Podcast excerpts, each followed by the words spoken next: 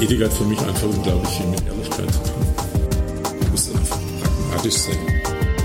Und dann kann man mit pragmatischen, einfachen Dingen anfangen. Und das ist ja jetzt ein Wort, wo ich sage, das möchte ich ja eigentlich für mich prägen. Und dass man bei Tun halt auch Fehler tut. Die muss man akzeptieren, weil unterm Strich passiert was. Hallo und herzlich willkommen zum Wirtschaft und Ethik Podcast dem Audiokanal der Ethik Society und des Wirtschaft und Ethik Magazins. Hier geht es um das ehrbare Kaufmanntum. Wir möchten Unternehmern und Managern die pragmatische Ethik näher bringen. Ihr Experte zum Thema ist Jürgen Linzenmeier. Viel Spaß! Hallo ihr da draußen, ich bin heute äh, Stuttgart im Westen. Überraschenderweise habe ich sofort einen Parkplatz gefunden. Ähm, ich habe vor ja, ich bin bei Frau Brölz von Manager ohne Grenzen und ich habe vor ein paar Monaten einen relativ großen Artikel in der Stuttgarter Zeitung gelesen über Manager ohne Grenzen und ich kannte das nicht. Ich wusste nicht, dass das in äh, Stuttgart ist. Ähm, hallo Frau Brölz. Hallo, ich grüße Sie. Wunderbar. Ähm, ich stelle am Anfang vom Podcast immer so die Frage, äh, äh, mit was denn meine Gesprächspartner so ihre Brötchen verdienen. Ich weiß jetzt aber gerade gar nicht, ob das so die richtige Frage ist, weil Manager ohne Grenzen ist eine, eine, eine Stiftung, mhm, die, Sie, die Sie gegründet haben. Aber erzählen Sie mal, irgendwo müssen Sie vielleicht noch ein paar Brötchen verdienen. Das ist so. Also es ist so, äh, diese gemeinnützigen Organisationen haben ja meistens die größte Herausforderung, dass sie ausreichend Etats zur Verfügung haben, um alles finanzieren zu können, was da dazugehört. Ähm, bei mir ist es in der Tat so, ich mache hier die Arbeit ehrenamtlich, obwohl ich hier einen, naja, Fulltime-Job kann man es fast gar nicht nennen. Es ist mehr als ein Fulltime-Job, es ist so eine Herzensprojektgeschichte, die immer in einen Fulltime-Job führt. Und mein Hauptberuf und mein Beruf, der mich auch nährt und trägt, ich arbeite als Coach für Burnout- und Stresspräventionsthemen. Okay. Also das ist äh, das, was äh, finanziell das Ganze trägt, was auch viele Jahre Manager ohne Grenzen getragen hat. In der Zwischenzeit haben wir das Glück, dass wir den einen oder anderen Förderer haben, sodass wenigstens die Mitarbeiter zum Teil aus dem Team äh, bezahlt werden können. Und wie ist so das Verhältnis Arbeit? Zu mir, bei mir? Ja, also, also Arbeit, wo man Geld verdient und genau, Ehrenamt? Ich, ich versuche tatsächlich mit der 80-20-Regel. Ne? 80 Prozent meiner Zeit stecke ich im Manager ohne Grenzen und okay. in 20 Prozent der Zeit verdiene ich so viel, dass ich gut damit leben kann. Und wenn ich jetzt gut sage, sage, ich habe eine Entscheidung getroffen, als ich Manager ohne Grenzen angefangen habe. Ich habe mich entschieden, ganz bescheiden zu leben. Mhm. Also wenn man das nicht tut, wird es ein großer Konflikt. Also man kann nicht sagen, ich möchte mich einer Idee verschreiben, einer, einer Idee auch wirklich so verschreiben, dass sie gelingt, äh, wenn man gleichzeitig noch einen hohen ähm, gesellschaftlichen Anspruch an, was weiß ich, Luxus äh, und solche Geschichten hat. Ich habe eine ganz bescheidene kleine Wohnung mich entschieden und so weiter. Mhm. Habe jahrelang kein Auto gefahren und so. Also ich wollte wirklich, ähm, ich wollte, dass Manager ohne Grenzen als Idee gelingt. Und dann hat man die Konsequenz. Aber ich glaube, wenn man sich ein bisschen aus diesem Konsum Zwang entfernt. Ich glaube, man Schade. merkt dann, dass man da ganz gut Schade. leben kann. Schadet Schade. nicht. Ja. Im Gegenteil. Also es, es gibt natürlich auf der anderen Seite eine ganz, ganz tiefe Befriedigung. Hm. Kommen wir auf Manager ohne Grenzen zurück. Äh, korrigieren Sie mich, ich habe gelesen, es wurde 2008 äh, gegründet. Mhm. Ähm, wie, wie kamen Sie zu der Idee? Mhm. Also selber, deswegen auch das Thema meines Coachings in der Zwischenzeit, ähm, selber Betroffene eines, einer tatsächlichen Burnout-Situation, damals hat man noch gesagt, die ist halt Sommerkrach. Gell, so. Ähm, nach einer langen Jahren der Selbstständigkeit, äh, PR-Agentur, vier Kinder großgezogen, richtig viel, äh, richtig viel geklotzt und geackert, war so ein Punkt, wo ich tatsächlich am, am Limit meiner Kraft war. Also die typische Krise um die 50 haben ja die meisten so um die 50er-Krise, da grinsen mich dann die meisten an, wenn man da drüber. Habe ich auch gehabt. genau, also immer in der Zeit dann nochmal an. Und wenn es dann noch so ist, dass man tatsächlich an ein Limit gestoßen ist, fragt man sich natürlich, war es das? Und was könnte man dazu noch machen? Und eins der Komponenten war dann tatsächlich, dass ich gedacht habe, also ich bin BWLerin, ich habe BWL ganz klassisch studiert, mit Marketing und Kommunikation. Ich habe immer gedacht, mich braucht man nicht. Ärzte braucht man, Ingenieure braucht man, jeden kann man brauchen, bloß mich nicht. Mhm. Das kann ja nicht sein. Und habe dann mal nachgefragt. Und als ich dann so in dieser Szene der sogenannten Entwicklungshilfe mich umgehört und umgeguckt habe, habe ich festgestellt, genau das wird eigentlich gebraucht.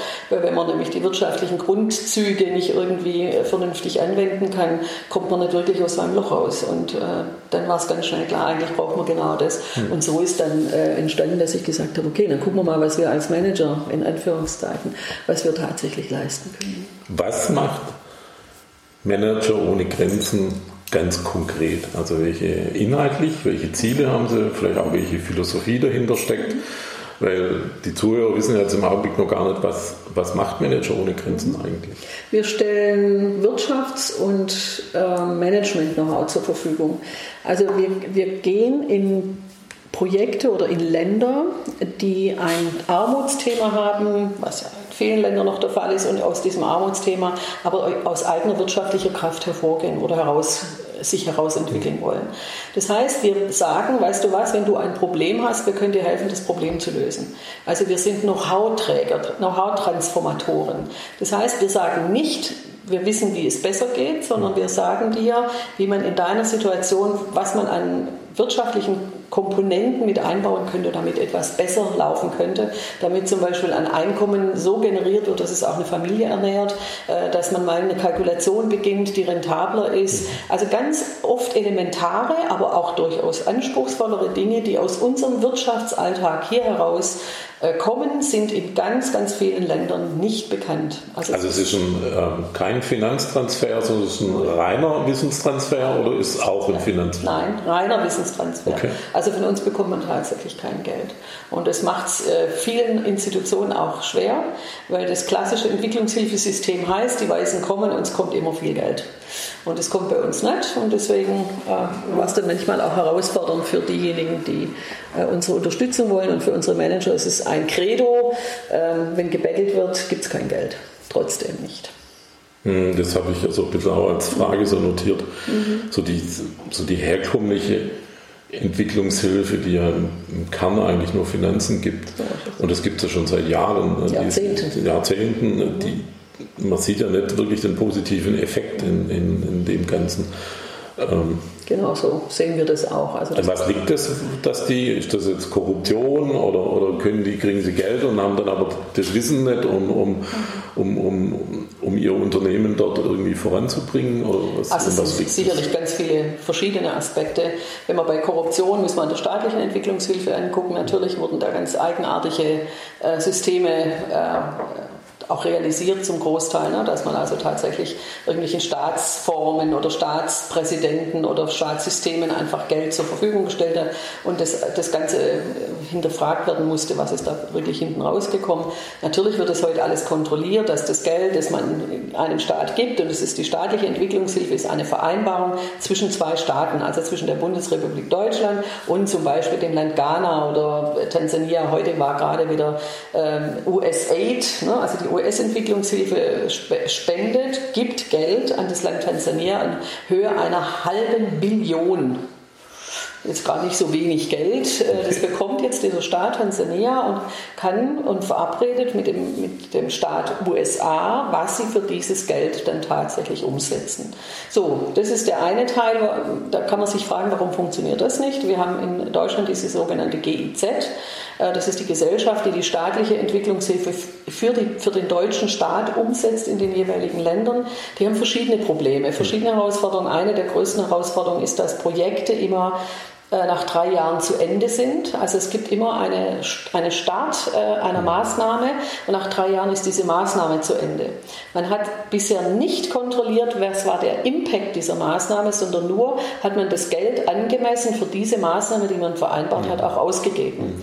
Wenn jetzt häufig, was häufig der Fall war, die drei Jahre rum waren, haben sich die Menschen entweder gegen diese Maßnahme gewandt oder haben sich nicht weiter darum okay. bemüht. Okay. Also eins der Phänomene, die da einfach immer statt, wieder stattgefunden hat. Und es war klar, es kommt die nächste. Das heißt, ich, ich habe das immer so die Hängematten-Mentalität genannt. Wenn ein, wenn ein äh, also Menschen in einer bestimmten Region wissen, äh, die GEZ ist da und es gibt ein Projekt für drei Jahre, dann renne ich dahin und gucke, dass ich in in diesem Projekt einen Job kriege, weil die GIZ zum Beispiel hat 18.000, äh, nein, 180.000, 180.000 Mitarbeiter weltweit.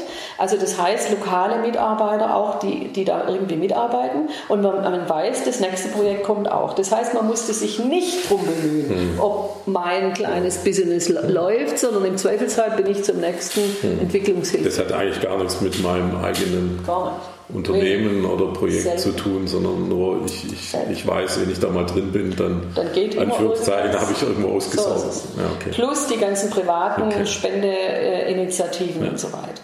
Und wir sagen uns, das ist der falsche Weg. Ja? Wenn man tatsächlich eine eigenständige Entwicklung auch in der Bevölkerung, auch eine, eine auf wirkliche Augenhöhe möchte, dann muss ich mit den Menschen auch so umgehen. Das heißt, wir müssen uns gegenseitig befähigen, miteinander umgehen zu können. Ja, so. Mal ein bisschen zurück zur, ja. zur Basis nochmal. Ähm, welches Spektrum von Entwicklungsprojekten gibt es denn? Also zeitlich vielleicht und vielleicht auch vom, vom, vom bei Ihnen ja. und auch vom, vom Thema her vielleicht. Das ist eigentlich auch das Spannende, welche ja. Themen Sie da abdecken? Ähm, wir können eigentlich alles abdecken, was an klassischen Wirtschaftsthemen, an Problemen an uns herangereicht wird. Also das kann äh, eine Frage von Kalkulationen sein, das kann eine Frage von Strategien sein, es kann Budgetplanung sein, es kann Businessplan sein, es kann Marketing sein, weil aus all diesen Bereichen, die wir klassischerweise hier in unseren gesamten Unternehmen haben, äh, kommen unsere Manager. Das heißt, die bewerben sich bei uns, ist ja auch so eine Frage. Ne? Also man muss sich bei uns bewerben. Da kommen wir nachher nochmal dazu. Genau, und äh, auch die Partner, die jetzt ein Problem haben, müssen mit ihrem Problem auf uns zukommen und müssen uns ihr Problem darstellen. Die sagen also, wir sind eine Kooperative, was wir jetzt gerade in Ghana gemacht haben, eine Frauenkooperative, wir wollen Reisanbau befördern. Frauen sind die hauptsächlichen Ernährer in ganz vielen Ländern, weil sie die Landwirtschaft betreiben. Ähm, und jetzt Jetzt waren wir dort als strategische Unterstützer, um dieses Vorhaben einer Initiativgruppe, einer Kooperative in Ghana auch tatsächlich mit solchen Elementen nochmal zu kontrollieren, zu bestücken, abzuwägen, damit diese Maßnahme auch tatsächlich Chancen hat, real zu werden. Das heißt, wir unterstützen in allen Wirtschaftsthemen, die man sich überhaupt in unserer Wirtschaft vorstellen kann, genau die finden mhm. überall auch statt. Also Was sind so die, die Voraussetzungen, um Projekt zu werden? Ähm, wir haben bestimmte Kriterien, die mhm. legen wir ganz genau fest. Ähm, die haben unter anderem, muss man gewillt sein, finanziell unabhängig, von Spenden finanziell unabhängig zu werden.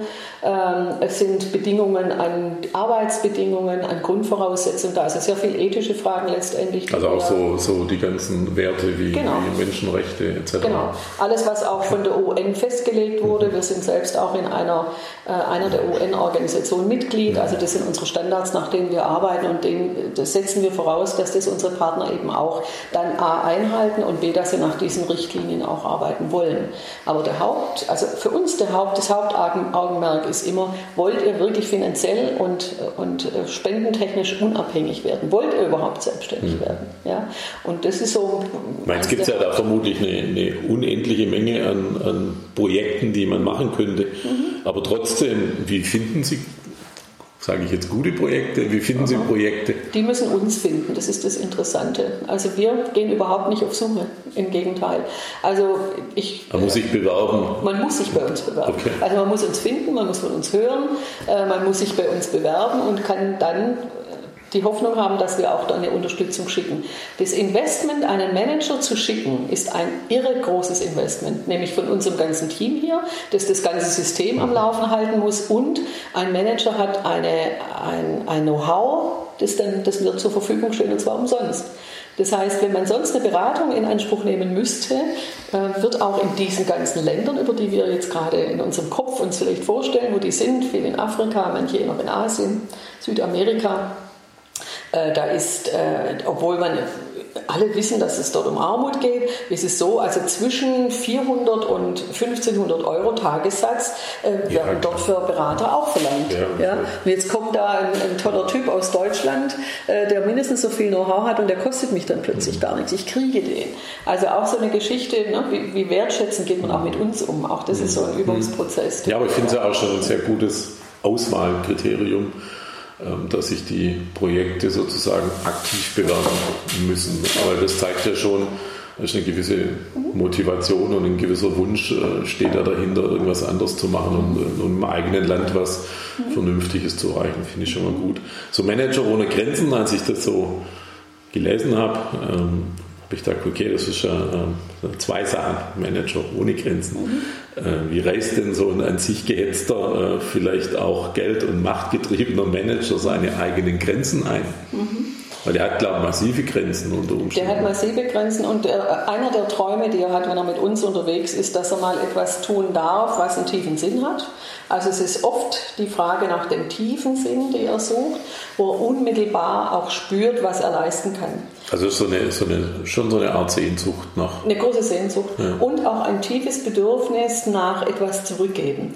Also das war mit der erste Spruch, den ich von, von den Managern gehört habe und der zieht sich bis heute durch. Wenn man jemanden fragt, warum machst du das Ganze? Ich möchte halt irgendwie auch was zurückgeben. Also ich habe viel bekommen hier, ich habe eine qualifizierte Ausbildung und so weiter und äh, privilegiert an jeder Ecke und Kante und ich möchte etwas zurückgeben denjenigen von dem, was ich kann. Also die meisten sind motiviert, eben mal nicht Geld Geld zu geben, sondern sich als, äh, als Träger eines, äh, einer Unterstützung.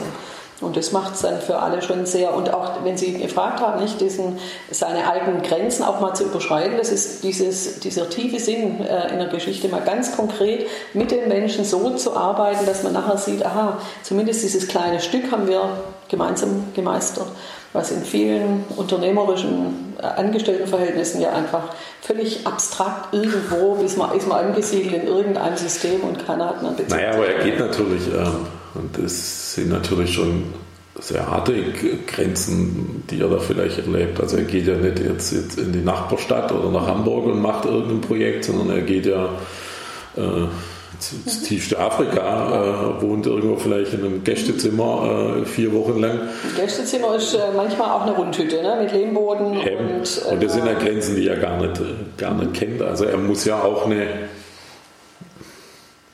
er muss ja auch eine, schon eine Art Demut ja. mitbringen. Wenn er bei mir im Seminar war, das müssen alle, alle müssen durch ein Intensivseminar. Ah, okay. Wenn sie dieses Seminar durchlaufen haben und er hat danach keine Demut, hätte ich was falsch gemacht. Mhm. Also das ist meine Bedingung. Jeder, der mit uns rausgeht, muss durch dieses Seminar.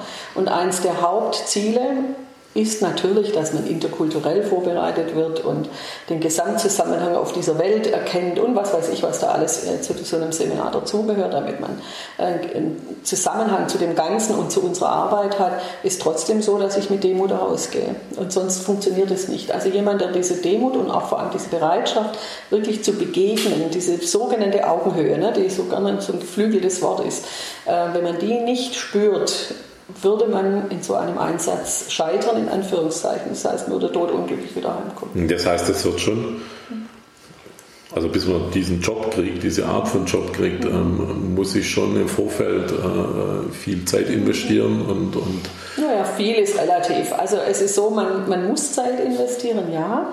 Wenn man relativ zeitig mit eingebunden werden möchte, das ist auch bei uns sehr gut möglich, das bevorzugen wir auch. Aber es gibt auch die anderen, die sich relativ schnell einlesen, eine bestimmte Aufgabe klar für sich entschieden okay. haben, einen Zugang zu einem Land haben, dann gehen sie zwei Tage in das Seminar und spätestens dann wissen sie, ja, das, den Zugang bekommen sie oder nicht. Aber so im Vorfeld treffen Sie schon die Entscheidung, der kann da hingehen oder geht. Also es gibt ja. da Ablehnungen, von, ja. vermute ich. Wenn ich Ihnen jetzt so zuhöre, sind Sie da im Vorfeld schon. Aber wir empfehlen dann zum Beispiel, das wirklich nochmal zu überdenken, mhm. das wirklich äh, machbar und möglich ist. Mhm. Wir hatten auch die eine oder andere Absage, jetzt also ganz speziell mal bei Frauen, wobei äh, das äh, hat mit Frauen und Männern gar nichts zu tun. Es sind ungefähr Männer wie Frauen in der gleichen Anzahl, die rausgehen. Ist es so, dass wir äh, manchmal überschätzen sich Frauen in der Vorstellung, dass sie dann ganz alleine irgendwo irgendwo sind. Also diese Herausforderung ist auch sensationell groß. Mhm. Ja, ich gehe jetzt alleine in ein für mich ganz fremdes Land, mhm. eine völlig andere Umgebung. Ich bin dann der einzige Weiße zwischen, ich weiß nicht wo. In der Hauptstadt sieht alles immer noch nett aus. Ne? Da kann man dann immer noch äh, zurückgreifen auf die tollen Hotels oder so. Es sind ja auch viele Europäer in vielen, äh, in vielen Hauptstädten. Aber je weiter es raus dann aufs Land geht oder jedenfalls in das Projekt hinein, ist man in aller Regel allein. Und das hat den einen oder anderen dann doch äh, am Schluss äh, ein bisschen an die Grenzen gebracht. Ne? Sind wir wieder an den Grenzen, also da waren dann Grenzen gesetzt. Also es haben auch welche schon mittendrin Nein, abgebrochen? Nein, nein, das nicht. Also nicht mittendrin, sondern bevor sie dann losgegangen sind, haben sie gesagt, ich mache es lieber doch nicht. Okay. Nehmt doch Abstand, weil okay. äh, scheint okay. zu herausfordernd. Jetzt haben wir ja vorhin von, diesem, von, diesem, von dieser Sinnsuche äh, gesprochen. Ähm, es ist schon eine, also der Prozess ist schon eine Form von, von Persönlichkeitsentwicklung, den ich da als, als äh, Manager, sage ich jetzt mal, durchlaufe. Ähm, was passiert denn mit den, äh, Führungskräften, wenn das Projekt vorbei ist, bei Ihnen, also bei Ihnen selber? Was, was, was ändert sich da in Ihrem Leben oder in Ihrem Kopf? Oder da muss sich ja was ändern nach, nach vier, sechs Wochen äh, tiefstes Afrika. Also das Mindeste, was sich immer ändert, ist äh, das Bewusstsein dessen, wie gut es uns, uns geht hier. Das ist also das Minimum, sage ich mal so. Mhm. Also das hat jeder, die Erfahrung macht jeder. Und je, je, tiefer man sich auf das Thema einlässt, umso weiter hat es natürlich Einfluss auf mich und mein Leben. Mhm. Das heißt, entweder ich nehme da eine entsprechende Position auch in meiner Firma ein oder eine gewisse Haltung äh, auch das ist der Fall. Immer wieder äh, haben wir gehört, dass dann danach die äh, Manager auch durchaus eine andere Position gesucht haben, die also eher an der Nachhaltigkeit dran gesiegelt ist als in irgendwelchen. Also ich kann mir das ganz schwer vorstellen, dass jemand im Dieselskandal in der, in der Entwicklung mit drin gewesen wäre, wenn er schon als Manager den Grenzen unterwegs gewesen wäre. Also so ein Verantwortungsgefühl, ne? so eine eher globalisiertes Verantwortungsgefühl, das entwickelt man auf jeden Fall. Mhm. Und die Frage ist dann, ähm, der eine oder andere Manager hat dann auch die Firma gewechselt, sucht mhm. bewusster auch eine andere hm. Tätigkeit. Mhm. Also das passiert schon auch immer wieder. Glaube ich schon. Deswegen ja. empfehlen wir eigentlich bei Unternehmen, die ihre Mitarbeiter halten wollen, die einen wollen unbedingt, dass sie bei uns mitmachen, weil sie wollen, dass sie sich so ausleben dürfen. Die neue Generation will sowieso, die wollen sich alle mal sozial engagieren. Und das andere ist, ich würde den Unternehmen noch viel mehr raten, das dann als Gesamtprozess in ihr Unternehmen mit einzubauen. Also diesen Erfahrungswert, den die dann mitbringen, das Unternehmen ja. oder auch in die Unternehmenskultur mit einzubauen. Ja, wie ist denn das bei, bei Unternehmen? Also es ist schon eine zeitlich befristete Auszeit von vier bis sechs Wochen? Grob. Also wir, wir, sagen maximal ein Vierteljahr. Oder ein Vierteljahr. Ich sage noch aber, maximal. Aber, der, aber der, diese Führungskraft fehlt ja in dem Unternehmen. Äh, und er hatte bisher ja auch Verantwortung, vermute ich jetzt mal, um, um was, was, was zu tun. Wie wird er freigestellt? Wie, wie muss er Urlaub nehmen? Wie, wie, geht jetzt das Unternehmen, der Unternehmer mit so jemand um, wenn er, wenn er sagt, du, ich würde da mal gern, sehen die Unternehmer in der Mehrheit, ähm, ähm, dass sich da, wie jetzt gerade zum Beispiel gesagt hat, bei Ihnen vielleicht plötzlich irgendwas in Richtung ja, Ethik und Nachhaltigkeit entwickelt, also dass man auch anfängt, äh, wenn man jemand als Führungskraft äh, in, in so, ein, so, eine Auszeit geschickt, Auszeit ist das, das falsche Wort, in so eine Zeit geschickt hat, dass, ich, dass das dem Unternehmen ja auch gut tun kann? Also als ich vor zehn Jahren roundabout zehn Jahren angefangen habe, das ganze Ding auf die Beine zu stellen, war ich doch ein einsamer Rufer in der Wüste, das mhm. muss ich schon sagen. Ich glaube, ich war meiner Zeit weit, weit, weit voraus. Also damals tat man sich viel schwerer mit Wie genau jetzt? dieser Frage. Ja, ja. Jetzt, seitdem jetzt uns die äh, Afrikaner vor die Füße gespült werden, fängt natürlich ein Gesamtumdenkungsprozess natürlich in viel größerem Stil statt. Ähm, auch äh, in Politikerkreisen hört man das. Trotzdem, es ist nach wie vor so, die Angst, äh, wenn ich den, den gerade Führungskräfte, die sehr, sehr massiv gebraucht werden, jetzt im Moment reden wir alle wieder über die Digitalisierung, also in welchem Unternehmen wird gerade nicht an Führungsebene an, an großen Schrauben gedreht, es sind ja nicht nur kleine Schrauben. Da hat man natürlich Angst davor. Und die andere Seite, ich sage mir, ich meine, ich bin jetzt äh, auch seit 40, 45 Jahren in, in, Beratungen tätig. Mein Gott, also wenn ich eine Person nicht mal für vier Wochen äh, mal wirklich rauslassen kann in dem Berufsleben von 45 Jahren, dann können die auch sagen, was ist denn das? Also es kann ja schier nicht sein. Ja?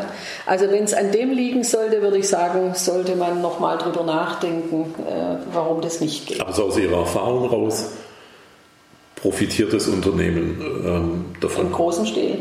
Im großen Stil. Äh, zumindest. Also wenn es äh, das Ganze nicht nur als irgendwie Quote sieht oder sagt so, da schicken wir jetzt einmal zwei hin und dann ist wieder genau. alles erfüllt, sondern wenn es wirklich sagt, das ist ein Weg, äh, den ich vielleicht als Unternehmer auch gehen möchte. Ja. Eine große Bereicherung genau um dieses Gesamtverantwortlichkeitsgefühl eines gesamten Systems. Nicht? Wir reden ja über ein großes System. Das eine hat mit dem anderen ja ganz eng miteinander zu tun. Und wenn ich da ein Gesamtbewusstsein entwickle, kann ich das ja für mein Unternehmen, für meine unternehmerische Entscheidung genau in dieser Richtung dann eben auch äh, mit größerer Sensibilität zumindest äh, könnte ich das äh, anwenden. Und das sehe ich als ähm, ein, eine große Bereicherung an. Ob ich die dann immer so sehen möchte als Unternehmer, weiß ich nicht. Aber diejenigen, die es tun, die haben es genauso erlebt. Ja, aus meiner Erfahrung raus ähm, ähm, ändert sich da schon massiv äh, im Augenblick was. Also nicht Zum überall, aber, aber ja. schon. Also und es entsteht auch ein gewisser Zwang, es tun zu müssen. Mhm. Ähm, also so das Wörtchen enkeltauglich irgendwo handeln ja. ist schon inzwischen ein Wort, wo der ein oder andere Mittelständler doch tatsächlich im Kopf hat. Ja. Ähm, Jetzt haben Sie ja viele Projekte wahrscheinlich schon gemacht und, und, begleitet. In welches Projekt waren Sie denn so richtig verliebt und warum? Ah, das ist ja mal eine gute Frage.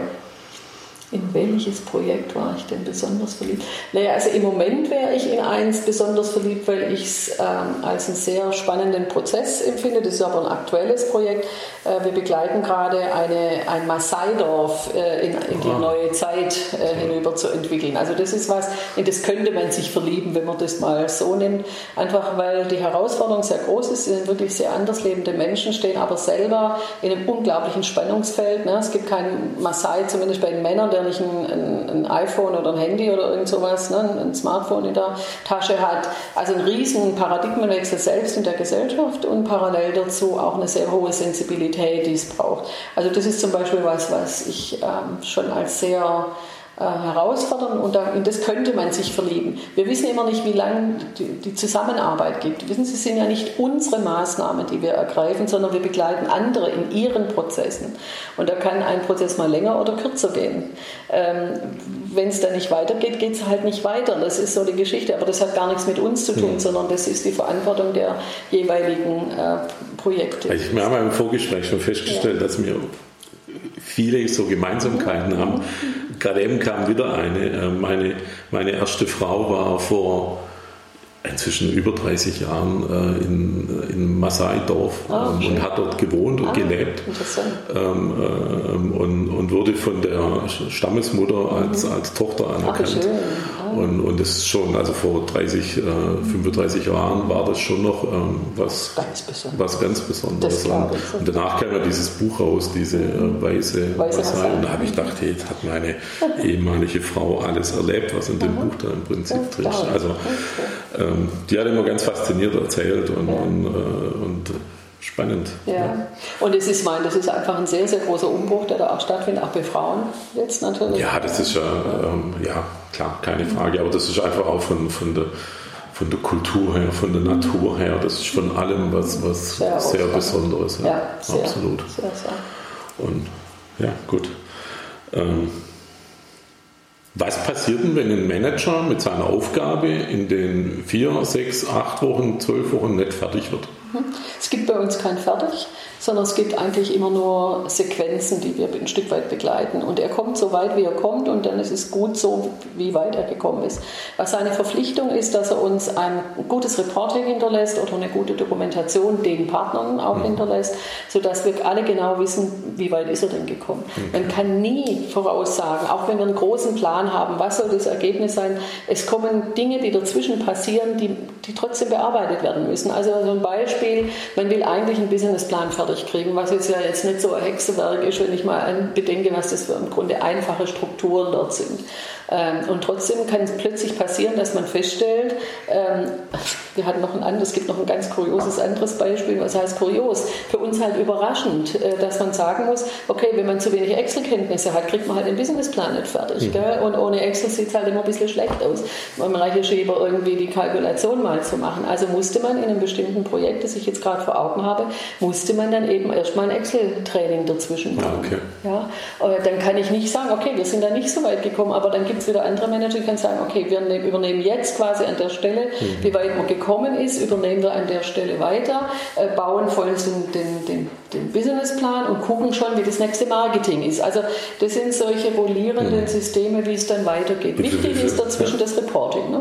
dass wir okay. immer wissen, wo steht ja, okay. wer. Wie viele Manager haben Sie denn gerade im Einsatz? Im Moment sind sechs oder sieben draußen, äh, parallel quasi ähm, und schon wieder die nächsten in Vorbereitung. Jetzt ist gerade wieder eine zurückgekommen, also ich müsste jetzt mal draußen. Gibt es auch welche, die es zwei, dreimal machen? Äh, nicht so häufig, wie man vielleicht denkt, weil am Schluss ja. ist es doch ein Riesenaufwand, also sich rauszuholen ja, okay. aus der eigenen Familie oder aus dem Umfeld ja. oder aus dem Business. Okay. Aber es gibt immer wieder mal Wiederholungstäter, aber es ist nicht die Masse. Wenn jetzt jemand Interesse hat, hier als Manager ohne Grenzen zum Einsatz zu kommen, wie, wie, wie wäre das Prozedere? Schreibt Ihnen eine E-Mail? Genau, schreibt eine E-Mail, kriegt von uns, hab Interesse, kriegt von uns Erstinformationen.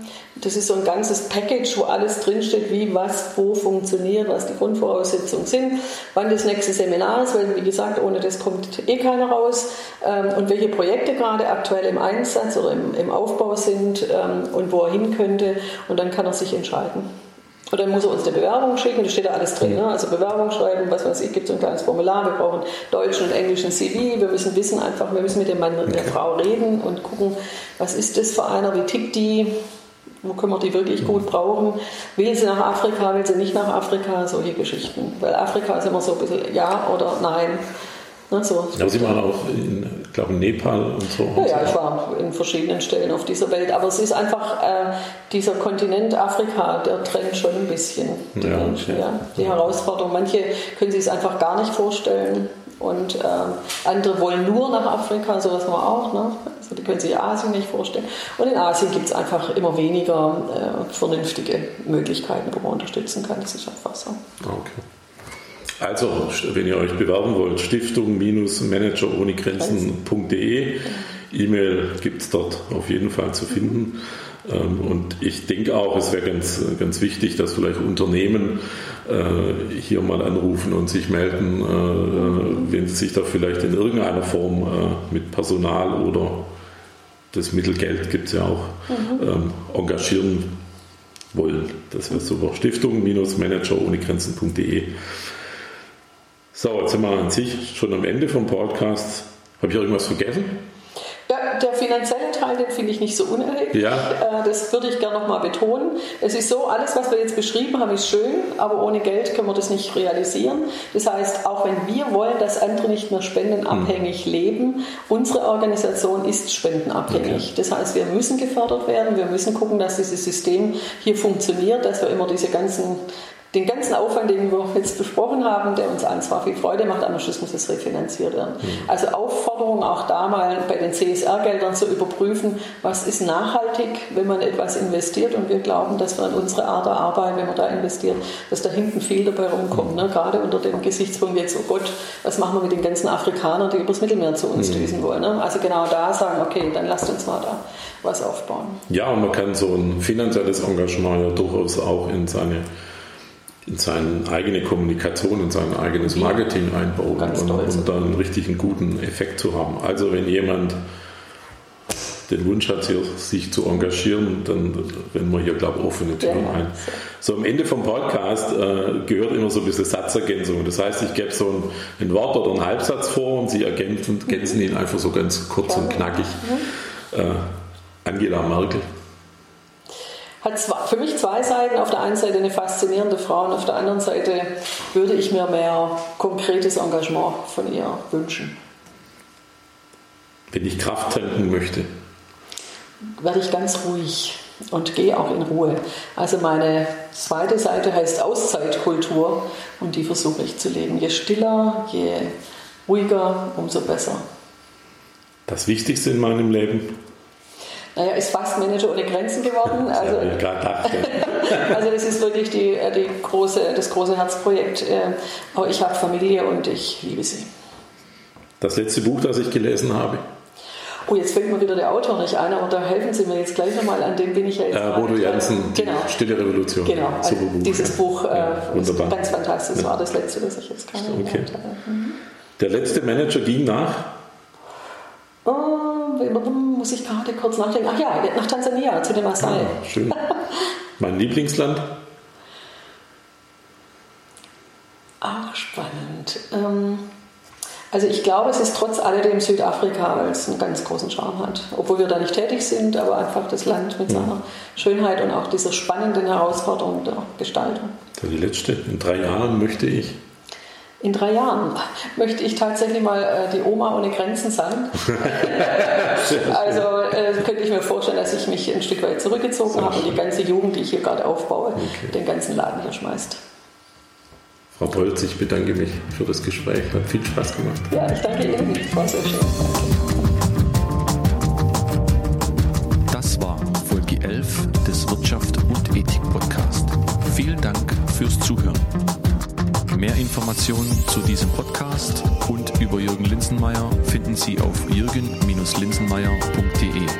Wir freuen uns, wenn Sie den Podcast weiterempfehlen und auf iTunes abonnieren. Bis zum nächsten Mal.